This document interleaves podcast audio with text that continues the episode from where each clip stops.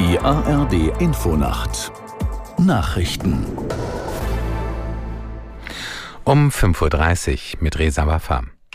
Israels UN-Botschafter Erdan kritisiert die Gaza-Resolution des Sicherheitsrats der Vereinten Nationen.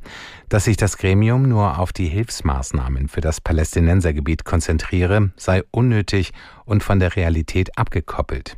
Aus der Nachrichtenredaktion Thomas Bücker. Erdogan betonte, Israel erlaube bereits die benötigten Hilfslieferungen. Die Vereinten Nationen hätten sich vielmehr auf die humanitäre Krise der Geiseln konzentrieren sollen. Auch die radikal-islamische Hamas kritisiert die UN-Resolution. Der Schritt sei unzureichend, hieß es in einer Erklärung unter Verweis auf die humanitäre Lage im Gazastreifen. Der Sicherheitsrat fordert eine Aufstockung der Hilfe für die Palästinenser in dem Küstenstreifen. Eine dringende Aussetzung der Kämpfe verlangt die Resolution nicht. Aufgrund von Sturmschäden kommt es auch heute noch zu Verspätungen und Zugausfällen im Fernverkehr der Deutschen Bahn.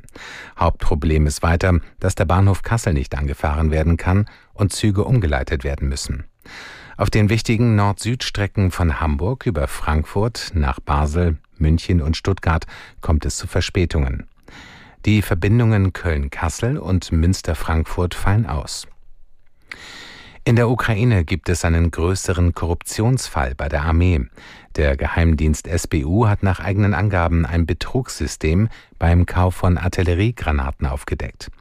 Demnach hat ein Netzwerk aus Militärs und Politikern damit fast 40 Millionen Dollar veruntreut. Bei den Ermittlungen gab es auch Durchsuchungen im Verteidigungsministerium. In der ukrainischen Armee gab es zuletzt mehrere solcher Fälle.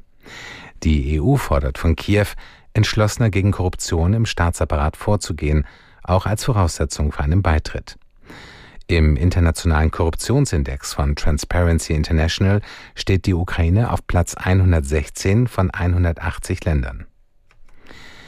Der frühere US-Botschafter in Deutschland, John Kornblum, ist tot. Er starb am Donnerstag im Alter von 80 Jahren in Nashville im US-Bundesstaat Tennessee.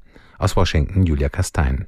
Sein Interesse an Deutschland wurde John Kornblum quasi in die Wiege gelegt. Seine Großeltern waren Ende des 19. Jahrhunderts aus Ostpreußen in die USA ausgewandert. Erst Vizekonsul in Hamburg, dann Mitarbeiter in der politischen Abteilung der Bonner US-Botschaft. Es folgten Stationen bei der NATO, der KSZE und als Sonderbotschafter für Bosnien. Von 1997 bis 2001 war Kornblum dann Botschafter im wiedervereinten Deutschland, mischte sich gern und deutlich in politische Debatten ein. Das Wetter in Deutschland heute vom Nordwesten bis in den Südosten anhaltender Regen, teils Schnee, sonst wolkig mit Schauern 4 bis 11 Grad. Das waren die Nachrichten.